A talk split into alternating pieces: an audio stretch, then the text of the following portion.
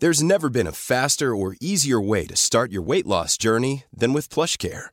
PlushCare accepts most insurance plans and gives you online access to board-certified physicians who can prescribe FDA-approved weight loss medications like Wigovi and Zepbound for those who qualify.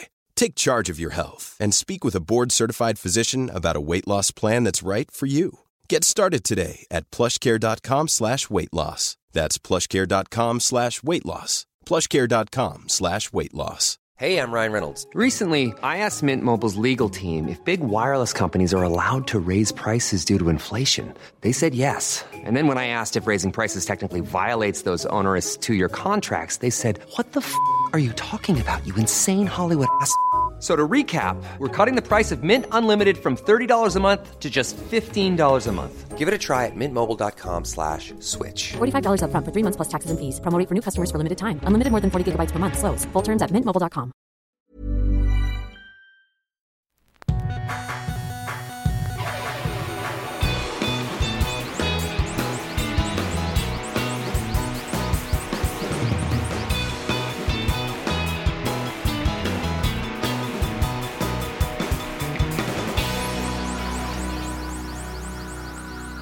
Bienvenidos a Dos Nombres Comunes, episodio 259. Fíjate que en la mañana estuve escuchando el nuevo disco de Depeche Mode. A mí me gustó la de Ghosts Again. Sí, creo que... Ya te la he recomendado esa, ¿no? Sí. Pero salió hace como un par de meses. ¿Esa rola? gustó. Sí, a, a lo mucho hace un par de meses. El disco creo que acaba de salir. Sí, ese sí acaba de salir, pero esa canción sí salió hace un par de meses. Luego sacaron otra que no me gustó tanto, pero la de Ghosts Again o Fantasmas de nuevo. Me gustó mucho. Que creo que es de las canciones, eh, después de una escuchada nada más del disco, creo que es de las canciones fuertes. Digo, los sencillos suelen ser las canciones fuertes. Pero... um, Digo, no soy el gran fan de Depeche Mode, entonces, o sea, me gustan las típicas de que Everything Counts y, no sé, Enjoy the Silence. algo pasó escuchando ese disco. El, el disco vi que ha tenido muy buenas reseñas. O, según me acuerdo, vi en, creo que era Enemy o algo en Twitter, vi que le había calificado bien el disco. Creo que la tengo que escuchar o que lo tengo que escuchar más veces, pero Siento que el, el- el gran grosso de nuestra audiencia pudiese desconocer a ¿Sí? Depeche Mode. Pues Depeche Mode es un, pues, un grupo ochentero que Sí. tuvo algún, algunos éxitos en los noventas. mm, 80s, 90s, 2000s. Mm, 2000 no sé. ¿Cuándo será la de Barrel of a Gun y la de It's No Good? Eso es final. Según yo fueron sus últimos éxitos. Sí, It's No Good, creo que ha de ser 97, 98 por ahí. Pues por ahí está el asunto donde... O sea, Enjoy the Silence y Violator salieron en el 90, ¿no? Mm, Sí, ese salió en el 90. Me acuerdo que Ongi era muy fan de ese disco. Bailer sale en 1990. Sí, me acuerdo que Ongi era muy fan de ese disco cuando éramos niños. Y a mí me llamaba mucho la atención el, el nombre del álbum, ¿no? Violator. Ujú, de sí. que, órale, Buen nombre. de que pinches oscurotes. Resulta que sí, la banda eh, transicionó a una imagen y a un sonido muy oscuro y muy gótico. Sí. Cuando empezaron siendo muy pop. Sí. Eh, bueno, el primer disco, primeros dos quizá. Sí, sí, sí. Por eso digo. Sí, sí, sí, Empezaron pero siendo muy pop. Es que luego hubo una a transicionar. transición. ah, pero sí, antes de esa transición, que era más cuando metieron más instrumentos orgánicos. en Conocieron las drogas, etcétera. Y pues fue así que se hicieron como que una banda muy goth. Ajá, o Y muy antes de, eso, industrial, inclusive. Muy de que con mucha imagen sadomasoquista. ¿Sabes cómo? Así Sí, como, sí. como trajes de plástico Ajá, brilloso y cadenas y demás. Y, y tuvieron muchos éxitos en los ochentas. Pues la típica, ¿no? La de I Just Can't Get Enough. Ajá, sí, del primer Eh, disco. Speak and Spell. Mira, yo al escuchar el disco en la mañana me, me transportó de regreso porque tiene pues, los típicos sonidos, se puede decir, de Depeche Mode. Se murió un güey, ¿no? Se murió, se murió un güey, Fletcher. Sí, Hace poquillo. sí. Y Sí, se murió en el 2012, creo que el año pasado. ¿2002? 2022, perdón. Ah. Sí. Y, y, digo, no soy yo el gran conocedor de Depeche Mode en cuestión de alineación ni de integrantes, pero era de los importantes, quiero pensar. Sí, Era, era, era- sí, de original. Originalmente en el primer disco, o quizá inclusive en los primeros dos discos, y eso es un poco a lo que iba, no es para hablar gran rato de Pesh Mode. ah, eh, yo tengo un tema ahí que podremos tocar, pero adelante. Porque cuando, cuando escuché el disco en la mañana, me empecé a acordar la primera vez que yo escuché Depeche Mode. Y yo era muy fan de Depeche Mode en los ochentas. Yo eh, me topé con Depeche Mode, yo creo que con el primer sencillo, de los primeros sencillos, que Just Can't Get Enough, que la alineación es Martin Gore, que sigue, Dave Gahan, que también sigue el cantante, Eh, Y el güey de Erasure, ¿no? Vince Clark de Erasure y Fletcher, mm, no me acuerdo cómo se llama él, que se acaba de morir. Eh, pero sale Vince Clark y entra, Andrew Fletcher. es, eh, sale Vince Clark y entra otro güey, eh, Wild, no me Zach. acuerdo. Zach Wild, sí, está bien. Yo conocí entonces Depeche Mode cuando tenía nueve años. Un amigo mío, muy amigo mío, en esa época, cuando tenías nueve, diez años, él tenía el disco, Speak and Spell, LP. Y le dije, oye, ¿y qué- me lo prestas para llevarlo a mi casa y grabarlo en cassette? Había escuchado nada más Just Can't Get Enough y en su casa a lo mejor había escuchado una que otra rola. Entonces grabé ese disco y tenía un Walkman y me lo pasaba por todos lados con ese Walkman, que no era Walkman, porque creo que ni siquiera existía el Walkman. No, pero lo que pasó con el Walkman es tipo el Kleenex. Sí, sí, sí. O sea, no era un Sony a- cualquier reproductor de cassette portátil Sí. le decían Walkman. Sí, no, exacto. Pero no era el Sony No Walkman era amarillo. Sony Walkman. era una música que yo hasta ese entonces jamás había escuchado. O sea, eh, puros sonidos nuevos. Que, que para mí fue un, ¿qué es, ¿qué es lo que estoy escuchando? El primer disco sí es muy electropop, o sea, es muy melodioso y me, había varias canciones que me llamaban la atención, pero sobre todo me llamaba la atención lo electrónico. Y yo tenía un pequeño, no era ni siquiera cinta, era un pequeño teclado que estoy como que midiendo el tamaño del teclado entre mis manos, pero no 40 sé. centímetros. Sí, o sea, muy chiquito. Y ahí como que sacaba yo las melodías de las canciones. Sacan un segundo disco que hasta años después me enteré de la existencia de ese segundo disco y luego No eras tan fan. también sacaban discos cada año. Broken Frame se llama el segundo disco, salió un año después, en el 82. Pero Construction Time Again salió en el 83, que me gustó mucho ese disco.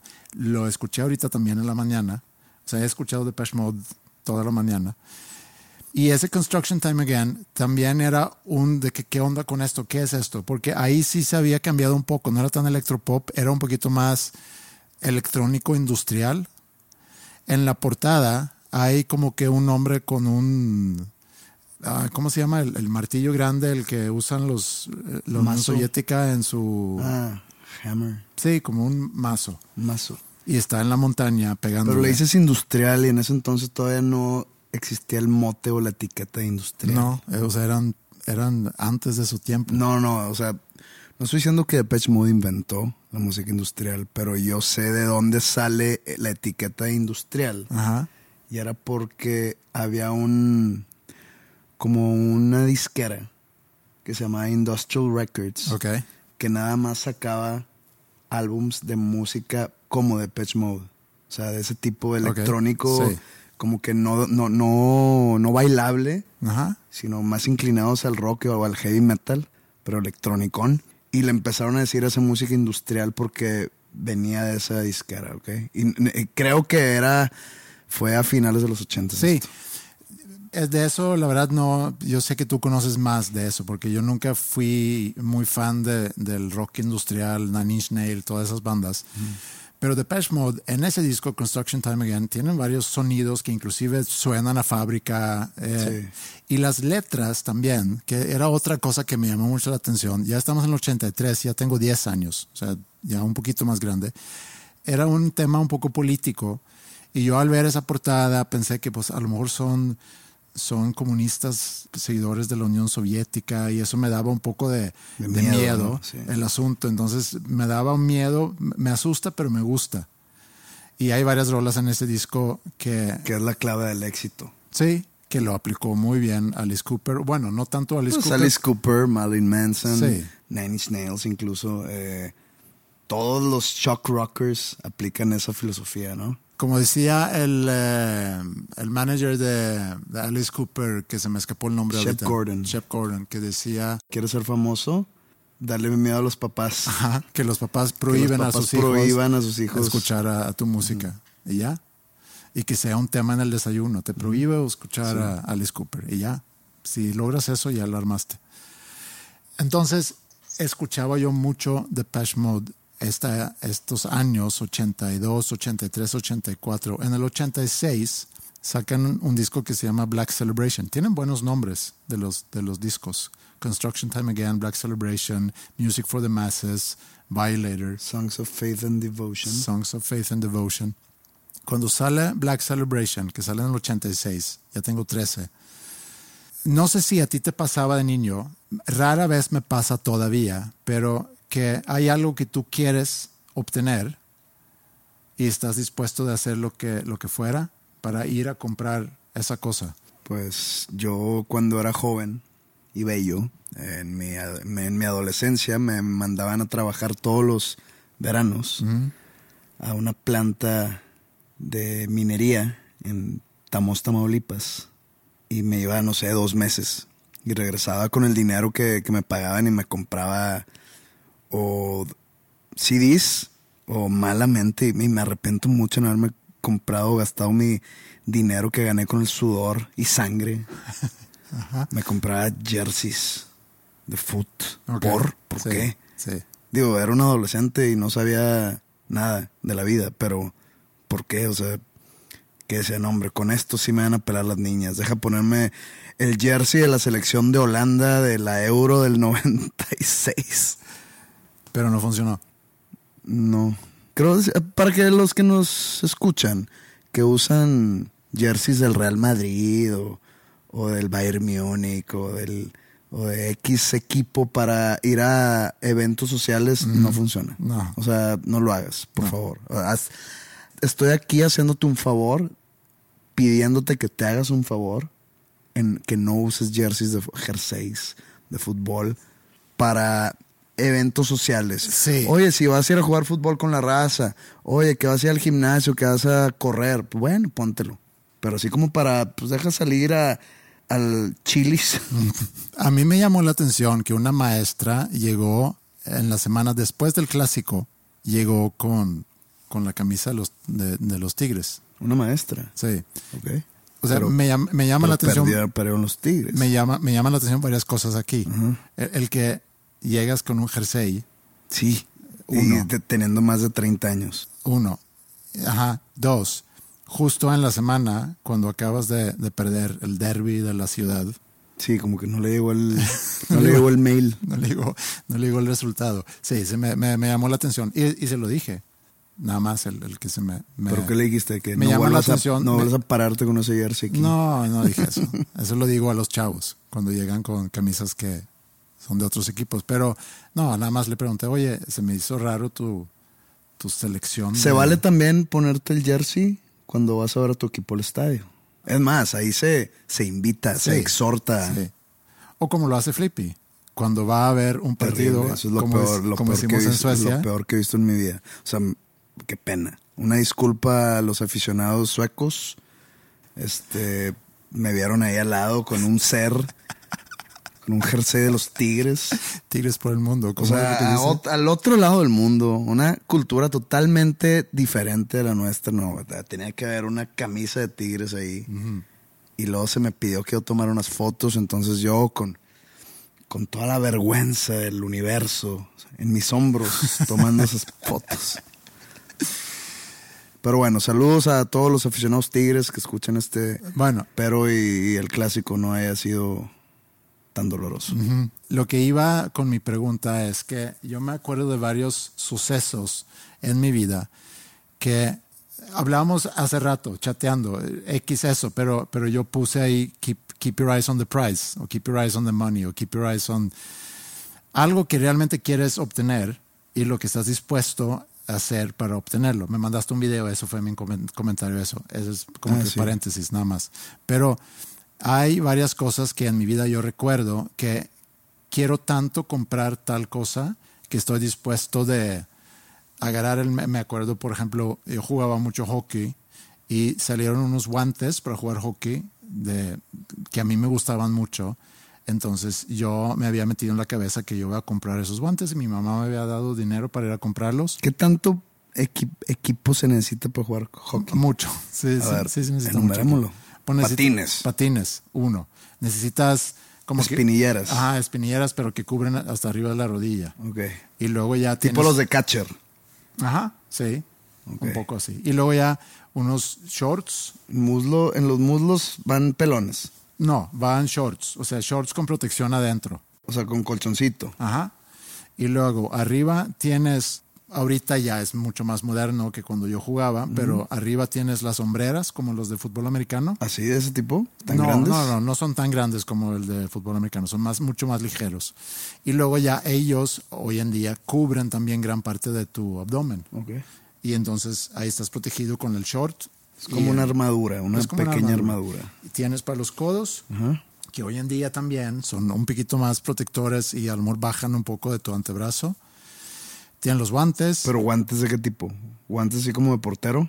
¿De no, fútbol? No, no, no, no, guantes que tienen protección por afuera. Pero son muy grandes, son muy... Sí, son algo grandes. Sí, pero bueno, puedes escribir en el celular No está complicado. y com- agarrar un tenedor, Sí, no, está complicado. Eso sí está jugar complicado. Nintendo. Agarras un bastón de hockey. Eso sí puedes hacer. Sí, por eso. o sea, es que quiero dimensionar el guante. Bueno, eh, Y luego la, la, la máscara de Jason. la máscara, sí, un, un casco con, con la máscara. Si eres ya menor de edad, cuando ya cumples cierta edad, ya lo puedes dejar sin esto.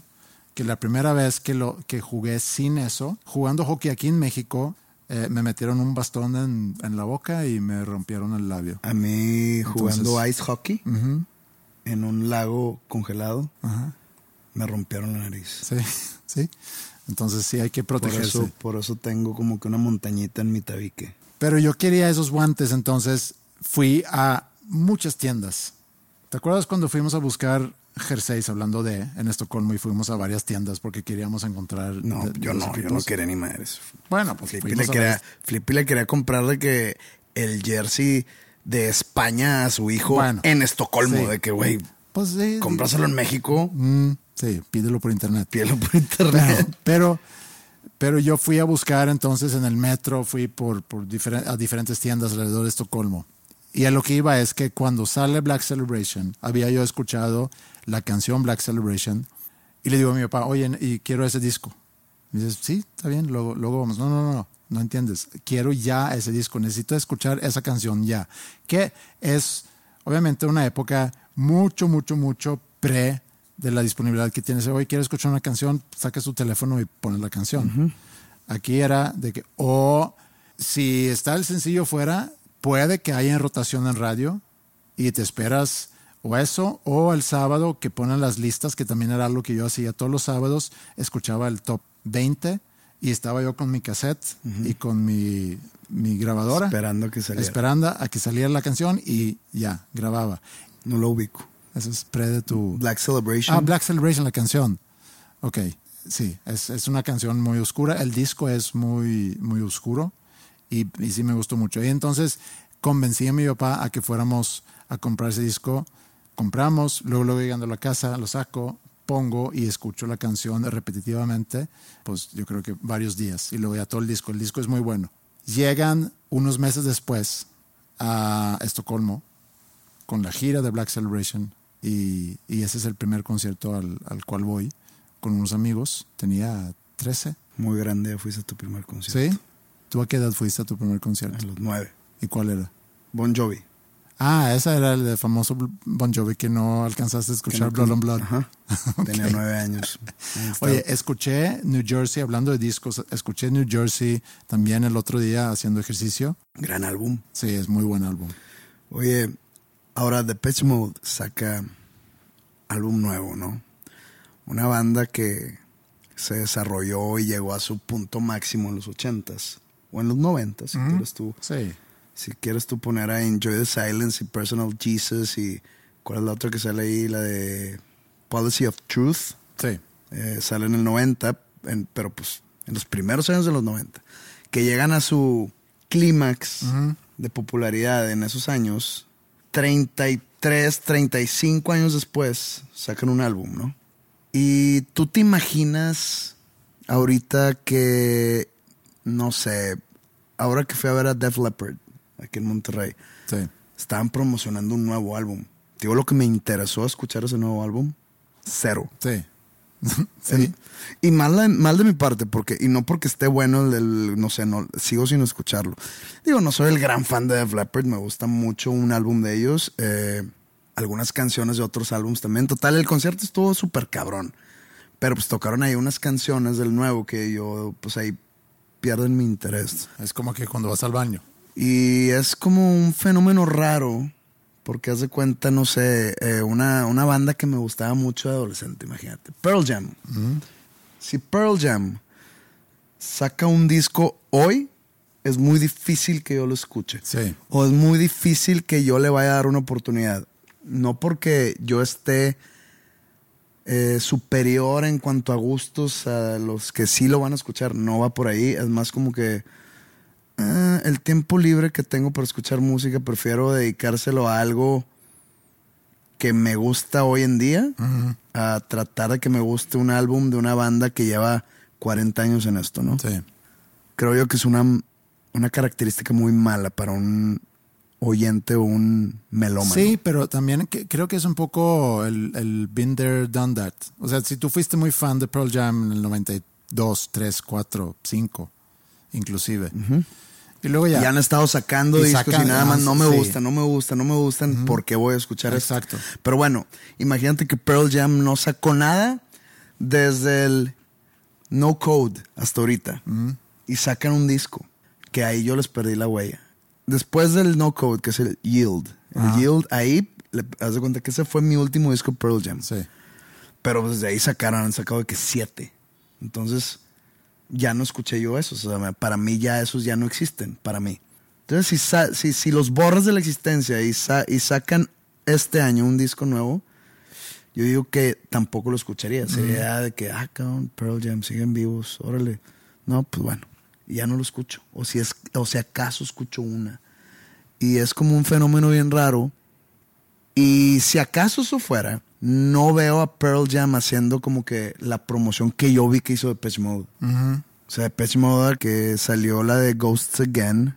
Aparte de que mi Twitter se invadió del, de, de como que la noticia, pues yo me metí a mi release radar en el viernes en Spotify y estaba ahí la de la de nuevo. Again. Ajá. Y pues yo no es como que escucho Depeche Mode Sí. para, para que me salga en mi release Sí, radar. eso hemos hablado antes también, de que hay manipulación. hay ahí. manipulación ahí. Sí. Hay como un tipo de payola para aparecer en el release radar. Y, y nos pasó en la pandemia Con una rola de John Mayer. con John Mayer. Ajá. O sea, de que, oye, qué raro, me salió John Mayer. tú- a ti te salió, ah, a mí también. Sí. Escuchas John Mayer. Jamás escucho John Mayer. Sí. ¿Qué pedo? Y luego a mi hermano también, de que, ¿qué pedo que me salió John Mayer? No escucho Sí. John Mayer. Yo, "Mm".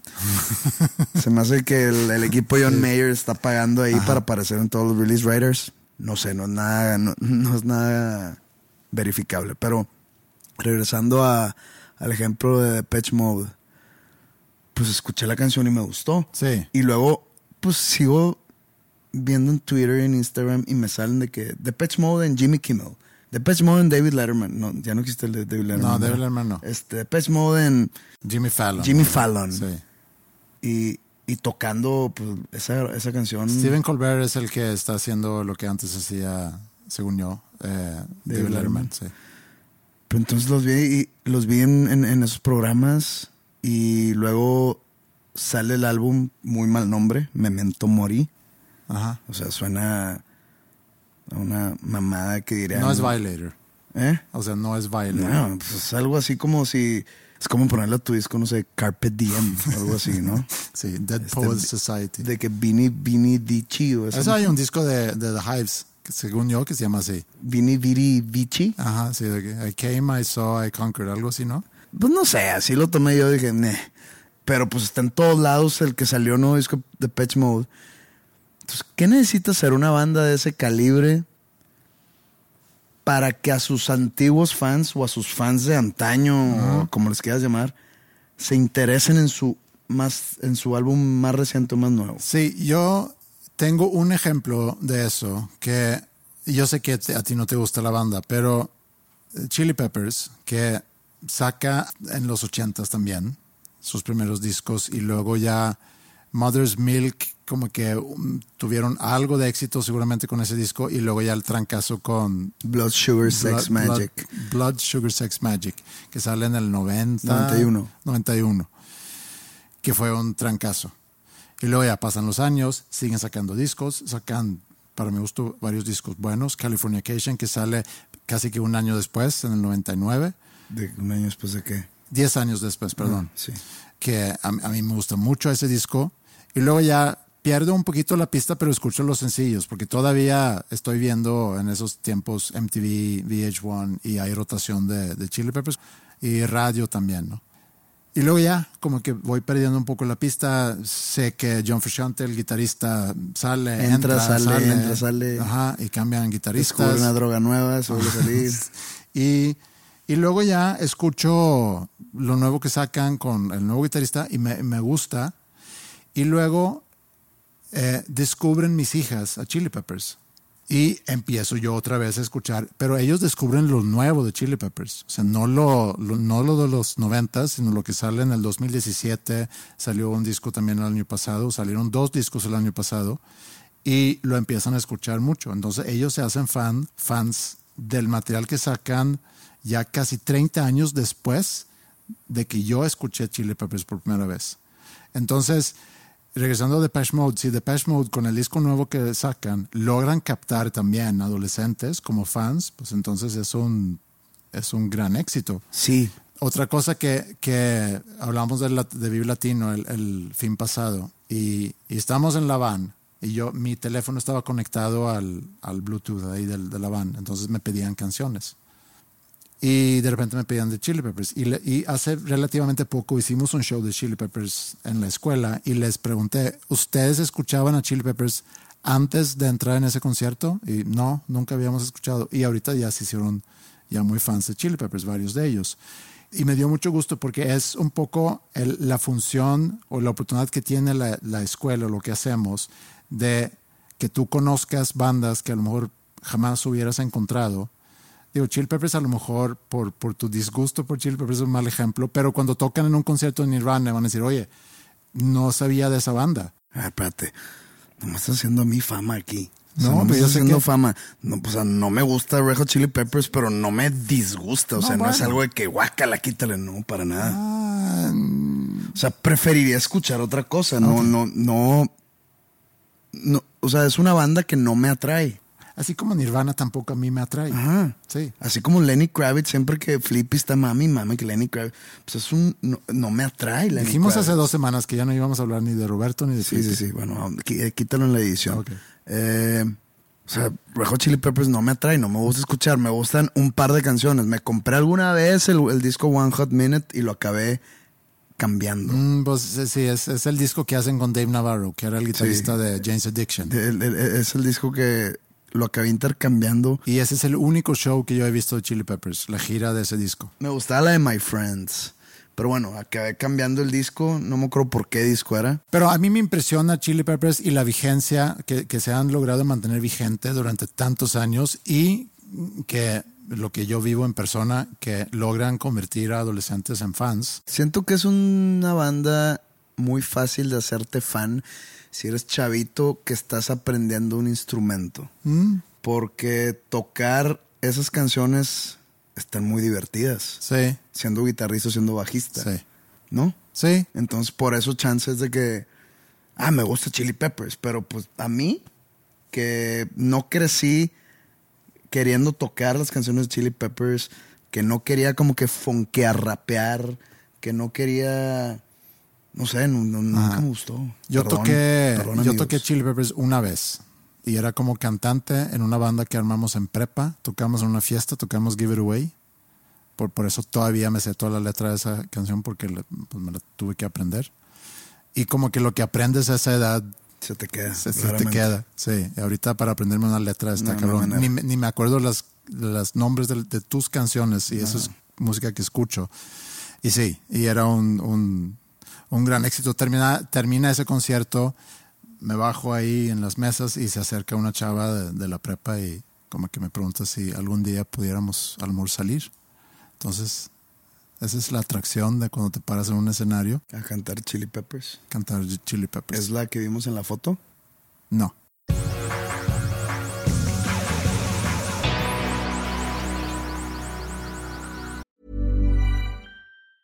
Hey, I'm Ryan Reynolds. Recently, I asked Mint Mobile's legal team if big wireless companies are allowed to raise prices due to inflation. They said yes. And then when I asked if raising prices technically violates those onerous two year contracts, they said, What the f are you talking about, you insane Hollywood ass? So to recap, we're cutting the price of Mint Unlimited from $30 a month to just $15 a month. Give it a try at mintmobile.com slash switch. $45 upfront for three months plus taxes and fees. Promo for new customers for limited time. Unlimited more than 40 gigabytes per month. Slows. Full terms at mintmobile.com. Hey, it's Ryan Reynolds, and I'm here with Keith, co star of my upcoming film, If, only in theaters, May 17th. Do you want to tell people the big news? All right, I'll do it. Sign up now and you'll get unlimited for $15 a month in six months of Paramount Plus Essential Plan on us. Mintmobile.com slash switch. Upfront payment of $45 equivalent to $15 per month. Unlimited over 40 gigabytes per month. Face lower speeds. Videos at 480p. Active Mint customers by 531.24 get six months of Paramount Plus Essential Plan. Auto renews after six months. Offer ends May 31st, 2024. Separate Paramount Plus registration required. Terms and conditions apply if rated PG. Tengo una duda que quería poner sobre la mesa y a ver qué piensas tú.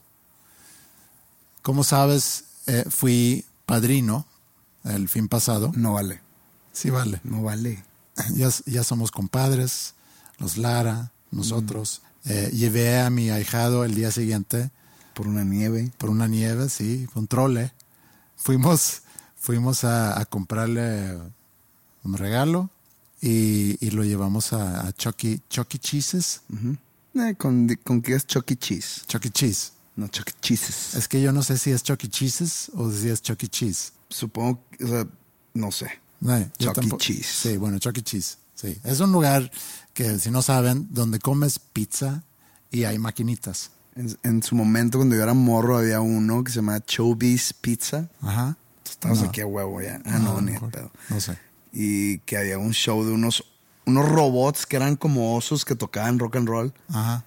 Entonces te servías tu pizza, veías a los robots tocar de que Jailhouse Rock o esas canciones y había maquinitas.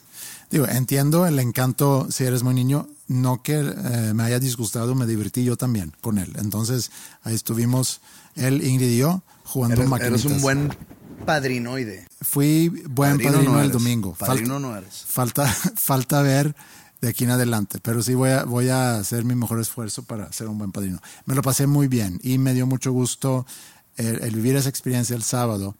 Vamos a la misa el sábado. ¿Cuál es tu, tu responsabilidad como padrino en el ritual?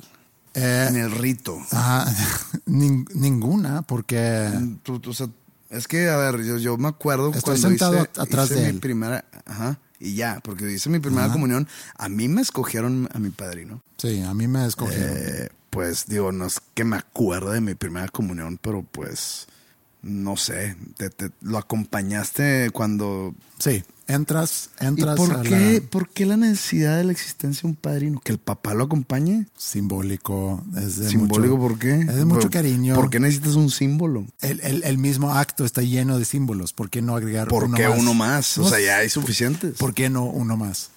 Si Y ya le- tienen tantos. Y le dieron el- la hostia mojada en vino. Eh, no, lo dan, se lo dan seco. Yo le pregunté después, oye, ¿no te dieron con qué bajar ¿Y, eso? y- y la sangre? Pues no, que es el no cuerpo hay. y la sangre. Sí, pero no, eso no lo sé.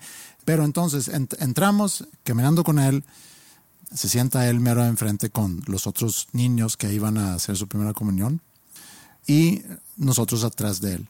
Empieza la misa con todo el protocolo de la misa, que no es la primera misa, obviamente, a donde voy, pero en esta ocasión, tomando en cuenta que estoy ahí como padrino en un acto religioso, muy religioso, y cuando ya empiezan, pr- primero es el, el que te tienes que persignar, ¿no?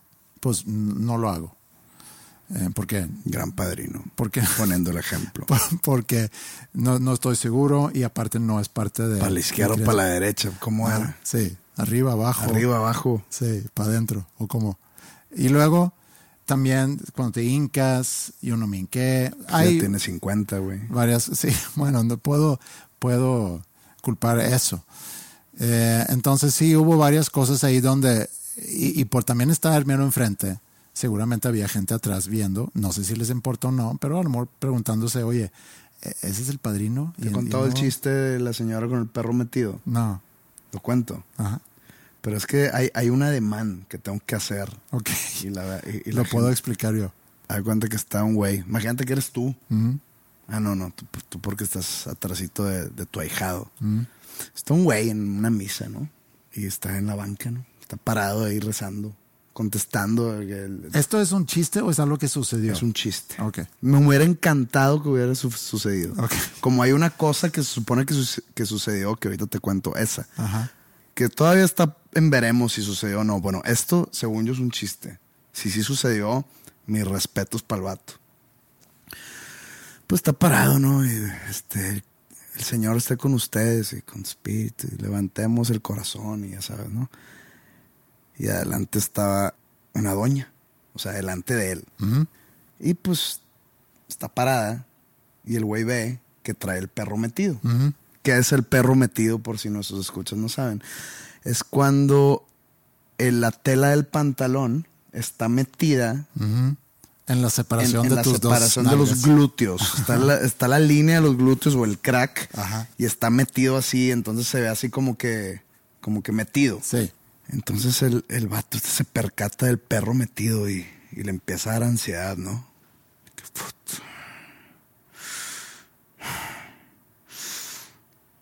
Que no, lo voy a ignorar. Y voltea a ver así a, a Jesucristo en la cruz, a la imagen de la Virgen de Guadalupe. Y dice, no, puta. Y voltea a ver el perro metido y, ah, madre. Pues bueno, a ver. Y se empieza a acercar. El vato dice, me voy a aventar la audaz aquí. Se lo voy a sacar. güey". Entonces sí, lentamente empieza a mover la mano. Direccionada al culo de la señora, ¿no? Ajá. Agarrar la tela así, bien, bien cautelosa y sigilosamente para sacarle el perro sin que se dé cuenta. Agarra así la telita y... Ah, lo empieza a jalar, lo empieza a jalar. Hijo, ya va a acabar, ya va a acabar. De repente la señora, ¡ay, pelado! ¿Qué te pasa? Y el vato, bueno, ahí está, ahí está, ahí está. Se lo vuelve a meter. ¡Uh! Ok, eso es el chiste. Ahí está, ahí está. Se lo vuelve a meter ahí, ¿no? Y la historia de que supuestamente sí es verdad, que yo no creo que sea verdad, que está muy cabrón. A ver, comparándolo con la historia del vato que se va de luna de miel y que todavía está... ¿Esta o la que sigue? No, no, la que sigue. O sea, ¿cuál es? Yo creo que, que es mucho más posible esta que la de que la del lechólogo o la del lechero. Sí, ok. Entonces... Pero sí. no está tan contundente como la otra. O sea, no es, no es tan asombrosa. Ok. Eh, ok, llega el vato. Tú ¿A sabes. Una, ¿A una misa? No. Ok. Tú sabes que aquí en Monterrey, bueno, creo que, que- que es algo muy exclusivo de Monterrey o de San Pedro, no sé qué, que le dices a los papás de tus amigos o incluso hasta tus suegros, les dices tío. Ajá. Yo estoy en contra de ese pedo. Sí. Sí. Muy en contra, como que me, me causa ahí un cortocircuito. Ajá. Pero bueno, se usa mucho ese Sí. pedo. O sea, y, y ojo, inclusive a tus suegros. Sí, sí lo he escuchado en numerosas ocasiones. No sé si el novio de tu hija te diga tío. Ah, no, te dice Andreas, ¿verdad? Sí. Listo. Bien por él. Me cae mejor aún. Sí. Pero entonces, llega un güey.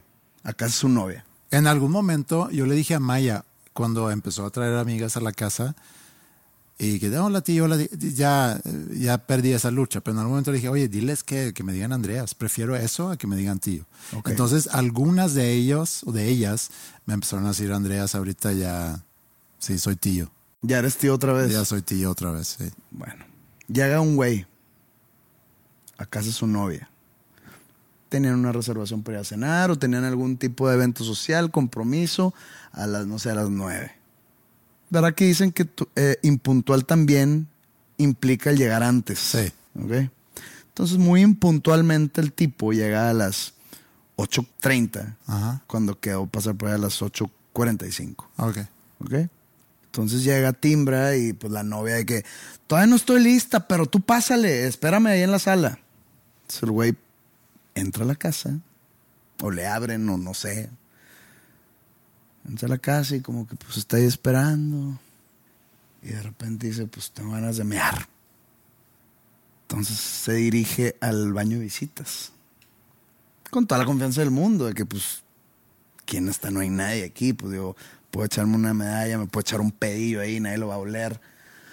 Entonces, pues llega, abre la puerta y está la suegra sentada en el baño. güey.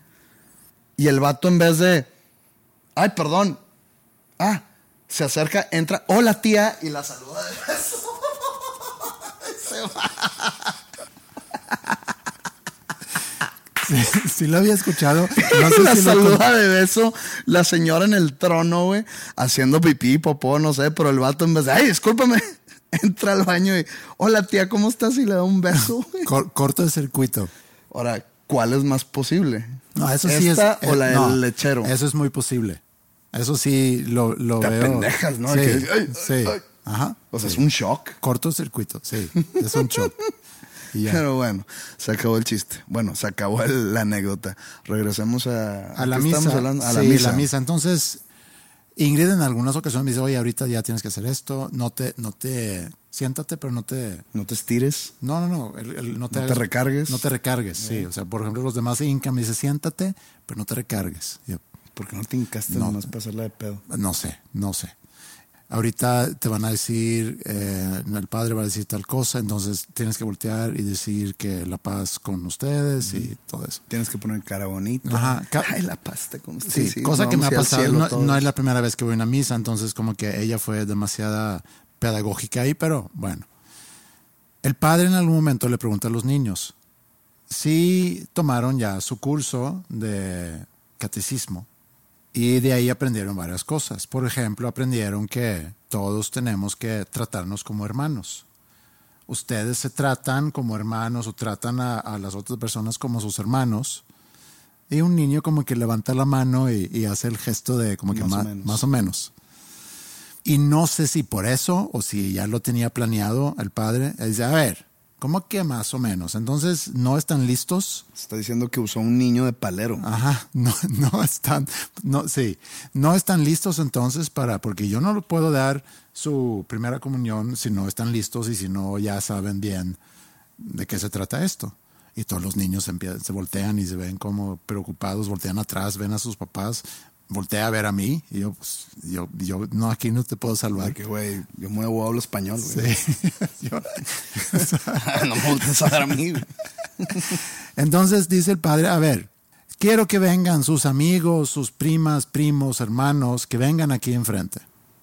Y se hace ahí una fila y se suben todos los niños, el padre. se suben ahí y dice, siéntense, les voy a contar una historia. Siéntense niños y todos los niños se sientan ahí enfrente, no en el, en el escenario del, del padre. Y tú saboreándote un tequila, ¿verdad? De que puta madre. Ándale, cabrón. Sí, no es tan largo, o sea, eso me gusta más las misas que las sermones o los sermones en, en la iglesia ya cristiana porque tienden a durar más. Aquí la misa es un poquito más.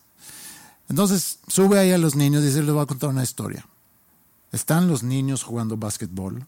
¿Cuántos niños se requiere para jugar básquetbol en un equipo? No, que cinco. Muy bien, cinco. Y en el otro equipo, no, que cinco. Bueno, entonces había diez niños mexicanos jugando básquetbol, pero había otros nueve niños que también querían jugar. Y esos niños eran unos niños chinos. Y aquí viene mi duda. Y dice el padre, niños, ¿cómo tienen, ¿Cómo tienen los ojos los chinos? Ay, sí, güey. cómo tienen los ojos los chinos? Y todos los niños así, jalando. Claro que no pasó esto. Sí, sí pasó eso. No seas mamón, güey. Wow. Sí pasó eso y obviamente que yo lo volteé a ver a Ingrid, me volteé a ver y como que nos reímos y luego ya fue tema de conversación después de que, ¿qué onda con eso? Es, pues es medio racista hacer eso. Medio. bueno, es que también está, Bueno, en, no, no, está en, en cuestión. En, el, no, espérate. Es medio racista o no, o no. Es racista hoy en día. Entonces, yo me río un poco el- el- el- la- esa risa nerviosa cuando escuchas algo que no es prudente. Pero luego también me pongo a pensar, a ver, el, el padre ya es, es un señor grande. Yo me acuerdo cuando yo era niño y veía programas en la tele sueca y que, y que querían impresionar, imperson, ¿cómo se dice? Impersonate, Eh, imitar, imitar. personificar. Sí, imitar a un chino. Siempre eran las mismas características, habían puesto seguramente tape en los ojos para como que jalarlos, ponían dientes grandes y ponían como que esa... Los chinos tienen dientes grandes. Bueno, así fue el, el estereotipo cuando yo era chiquito. El sombrerito picudo, El sombrerito ese de... de pico. Ajá. Como que de, de- de persona que trabaja en el campo. Ajá, sí. Bueno, eso era como que la... Es que cuando yo crecí en los ochentas, setentas y ochentas, Tipo Raiden, el de Mortal Kombat. o sea, era, todas esas cosas eran muy... Sí, sí, sí. No, no había ningún ninguna policía moral que te decía, oye, Pero, pero ahorita la policía moral está, Ajá. está observando. sí, está observando. Entonces me río de que, oye, eso no, es, no está bien. Pero luego me, me quedo también pensando, a ver, ¿qué tan mal es realmente? Porque sí es un hecho que los ojos de los asiáticos son diferentes a ojos, por ejemplo, de, de nosotros que vivimos aquí en México. Entonces, decir que pues, los ojos son así, ya yo haciendo la señal, que- qué bueno que no estamos en cámara, porque luego un freeze frame de eso Y adiós. y adiós. Pero se llama la brida mongólica. ¿La qué? La brida mongólica. Brida. Ajá, la brida. La mongólica. brida. Ujú. Epicanto. Que seguramente hay una, una explicación, o más bien hay una explicación evolutiva de eso, que te protege más seguramente contra la luz fuerte. O sea, tú estás diciendo que hace miles y miles de años los asiáticos no tenían los ojos rasgados. Probablemente. O sea, pasaron los años y Ajá. el sol les molestaba mucho Pues, y tenían que hacer así como que, ¿cómo se dice? Squint. ajá, squint, sí. Hacían así y, y- y como que empezó a evolucionar Ajá. toda la etnia y hoy en día es lo que es. Sí. Que si si vemos de dónde se supone que venimos, de los Bushmen en África, y si ves un Bushman, vas a ver que tiene muchos rasgos que puedes luego como que poner en diferentes etnicidades que viven alrededor del mundo. Y luego ya toma en cuenta que salimos de África y caminamos por todo el mundo y cuando pasaron, no sé, por el norte de, Asia con mucha nieve, mucho frío, mucho sol, mucha luz, y no sé cuánto tiempo pasaron ahí antes de llegar a sentarse en Southeast Asia o donde hayan terminado, pues obviamente que da ciertas características, como esquimales, por ejemplo, que también tienen características similares. O sea, a final de cuentas son características. Los samoanos, los polinesios. Ajá. Todos tienen diferentes características. Entonces, como hemos platicado antes, yo no sé si este es un tema que a los asiáticos ofenden o si son no asiáticos que se ofenden on behalf of, o, o- o ¿cómo se dice eso? En, o sea, se ponen en los zapatos de los asiáticos. y Ah, se la gente que se ofende por todo. O sea, Ajá. si yo empiezo a hablar de, de extraterrestres, hay gente no extraterrestre que se va a ofender. Terrestres. Hay gente hay- terrestre. hay terrestres que se van a ofender, de sí. que- Pero sí ha habido varios casos de eso. Hubo un futbolista, por ejemplo, creo que es argentino, que hace algunos años sale en una foto recién llegado al club en Sí, China. Sí, sí vi ese, sí vi. No, Eh, no, no, que eh, era un exjugador de los Rayados colombiano llamado Edwin Cardona jugando para su selección. Ajá. Y era, no sé si un juego de reclasificación para el Mundial, o sea, de repechaje y así de, de- de últimas instancias para entrar o no. Y no sé si le haya tocado jugar con, con un equipo coreano o algo así. Y como que para insultar al rival Hizo eso. hizo lo que hizo el sacerdote. Sí, el sacerdote incentivó a los niños a Ándale, ándale. Lo que, lo que los niños hicieron, Sí. lo hizo y salió castigadote. Sí. Pero ahora, ¿tú crees que los asiáticos hagan lo contrario?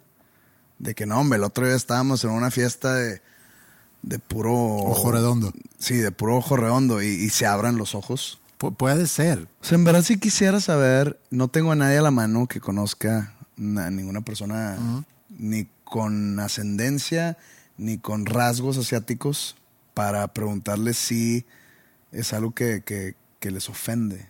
Ahorita que, que dices que si ellos hacen los ojos redondos, por ejemplo, u otra característica del, europeo, si lo quieres generalizar así, que también es muy entendible si, si sucede eso. Nada más paréntesis, hay un, hay un libro para niños, Pippi Longstocking, popularizado casi que en todo el mundo, que es de Suecia, y hay eh, en algunas películas de ella, o en alguna película en particular, sucede eso. Ella dice, imita a un chino y hace eso y dice ching chong, ching chong y jala los ojos. Que eso ya lo editaron en, en las nuevas versiones de esa película, ya lo, ya lo quitaron. Entonces, sí hay una concientización, el, el, el, que, oye, no está bien hacer eso, no está bien burlarse o inclusive imitar, aparentemente, a, a gente con otros rasgos. Pero hay otro factor aquí, y el factor es el imperialismo y el capitalismo. China, como muchos otros países en Asia y en, en América y en África, han sido víctimas de la colonización de varios países europeos. Entonces hay una, hay una relación de, de inicio de opresor oprimido. Aunque China ahorita es un, una potencia mundial. Que, pues ya cae en país imperialista, ¿no? Más sí, o menos. Sí, exacto. China ya se convirtió en un país imperialista. Pero está eso en la historia. Y también tiene que ver con, con los estándares de belleza que siendo que es algo que se mueve también mucho por parte de, de, de, Europa.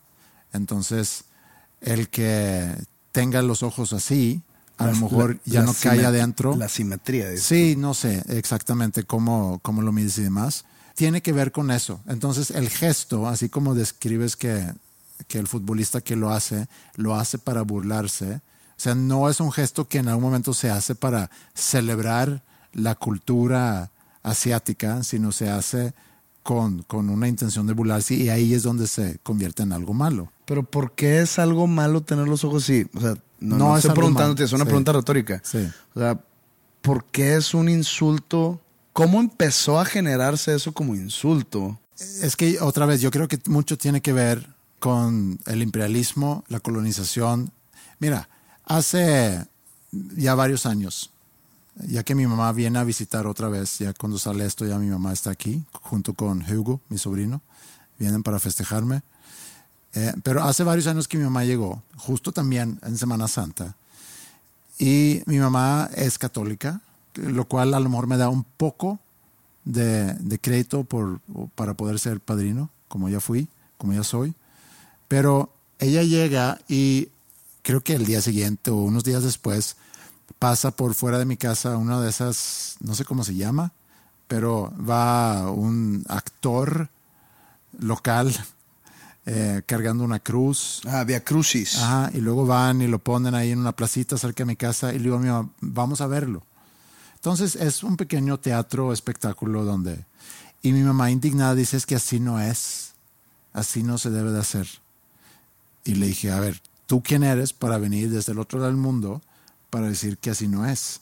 Esa es eh, la actitud imperialista que viene a imponer sus creencias, sus reglas y también, seguramente, sus estándares. Y, esa superioridad que, que, el europeo muchas veces en la historia ha sentido cuando va a adueñarse de territorio de otra persona y dice, mira, la belleza es la nuestra.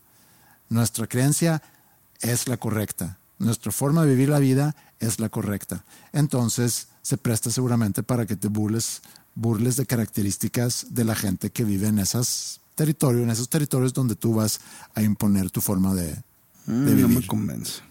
Lo de la burla de, por ejemplo, en este caso, de los ojos asiáticos. No me convence. No porque los imperialistas dijeron, nosotros somos los guapos aquí. Uh -huh. Entonces, cualquier cosa que no tengas tú es feo. Pues, déjame burlarte, déjame burlarme de eso porque a nuestra perspectiva tú eres feo. Sí, yo creo que sí tiene, tiene mucho que ver con eso. Hay muchas morras muy guapas asiáticas. Sí, todo el mundo hay. No, no, o sea, muy guapas, que digo muy guapas de que sí están, o sea, ex, extremadamente bellas. Uh -huh.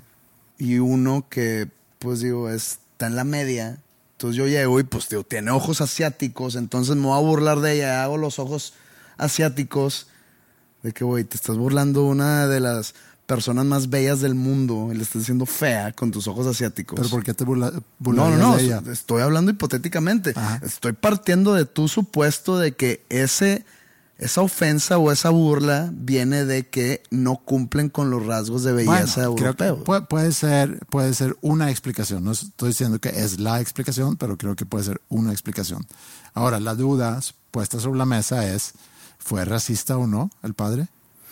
Ah, pues digo, si, si dices que tiene que 80 años y seguramente no está tan, O sea, el- la edad tanto perdona. del... No que la edad perdone, pero sí te da un beneficio la duda de que, pues bueno, o sea, a tan alta edad yo creo que no sabe ni qué pedo está sucediendo hoy en día, ni eh, lo cómo se ha manejado los últimos cinco años, el espíritu de los tiempos.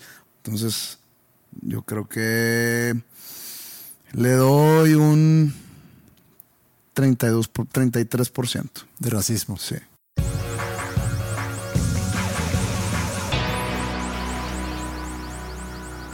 Otra vez cumplimos una hora de estar grabando esto por vez número 259. Tú tocas este fin de semana en el Pal Norte Así es. a las 7.55 pm. 7.55 pm, sábado, mañana. ¿sí? Digo, no, no vale la pena incentivar a la gente a comprar boletos, supongo, porque creo que no hay. Pero si alguien tiene boleto para el sábado y no sabía que bueno, estoy tocando yo, Eso estoy sí. en el escenario Full, Fusión. Fusión Telcel. No, ¿sabes qué? Estoy en el escenario Fusión. Aquí no hay patrocinadores. Grapa. No. Ok, está bien. Este. Vi el mapa, está un poco alejado mi escenario de, de- de todo el bullicio. Ajá. No sé si es algo bueno o algo malo. Creo que es algo bueno para quienes... Para que no se escuche la música de los demás. Sí. Para que no haya tanto ahí. Que, o sea, el que quiera estar ahí va a estar ahí. Sí. O sea, no va a haber de que, ay, van a estar los que están pasando, los que están esperando otra banda. No. Yo creo que va a, va a haber mucha gente que te va a ir a ver. Eso espero. Y pues los invito que si están en el Pal Norte el sábado, ahí por el anochecer, eh, a las 7.55 empieza mi show. Prometo un show lleno de, de emociones. Sorpresas. Sorpresas, ¿no? Pero emociones. mucha cantadera. Muy bien. Mucho rock and roll. Y pues... Tienes un buen set. Bueno, mi, set, mi set de festival lo voy a... Lo voy a estrenar. Está muy bueno, bien. Va a estar bueno, va a estar bueno. Y posteriormente tu fiesta de cumpleaños. Sí. No me podré quedar a, a socializar, a ser amigos famosos, a, a sentirme el dueño de la noche porque acabo de tocar. Estoy aquí en el hospitality, en el VIP, flasheando mi, mi gafet, tomando gratis, que es lo más importante. El que tu trago Ajá. haya sido gratis es lo más importante de todo. Ah, si aquí ando chupándome un Bacardí limón, carnal. Que fue gratis, porque mira, Ajá. yo acabo de tocar. Aquí, ¿Qué dice aquí? Talento, papá. Muy bien. No voy a poder hacer eso. No voy a poder hacer network. Lo más importante es el networking. pero, pero tienes otra razón por... Y digo, yo también te puedo ofrecer... eh, Networking. no, pero tomar sin que te vaya a costar. ¿No? Bacardí limón. Ajá, si eso es lo que quieres, eso vas a tomar. Y bueno, pues sí, esta es la última semana que tengo yo en, mis cuarentas. Y en la próxima semana no hay episodio porque no vamos a estar, es Semana Santa. No sé si la semana después podemos regresar a eso en nuestras redes. Ahí nos encuentran como dos nombres comunes. Y que pasen un buen fin de semana, que pasen una linda Semana Santa. Adiós, cuarentas. Adiós 40, bienvenidos 50. Qué Yo no sé, ¿se puede, se vale tener podcast cuando tienes 50 años? Pan es duro. No sé si hay gente po- con podcast arriba de 50. No. Sí, sí, deberían de banearlos. Ok, bueno, Ya, ya está chocheando, señor. le podemos dar una pensada a eso en Semana Santa Ok. y a ver si regresamos después. Imagínate qué mal final sería esto. Sí, Hablando de ojos asiáticos. Pero bueno, así las cosas. Pásenla muy bien y cuídense mucho. Nos vemos cuando nos vemos. Adiós.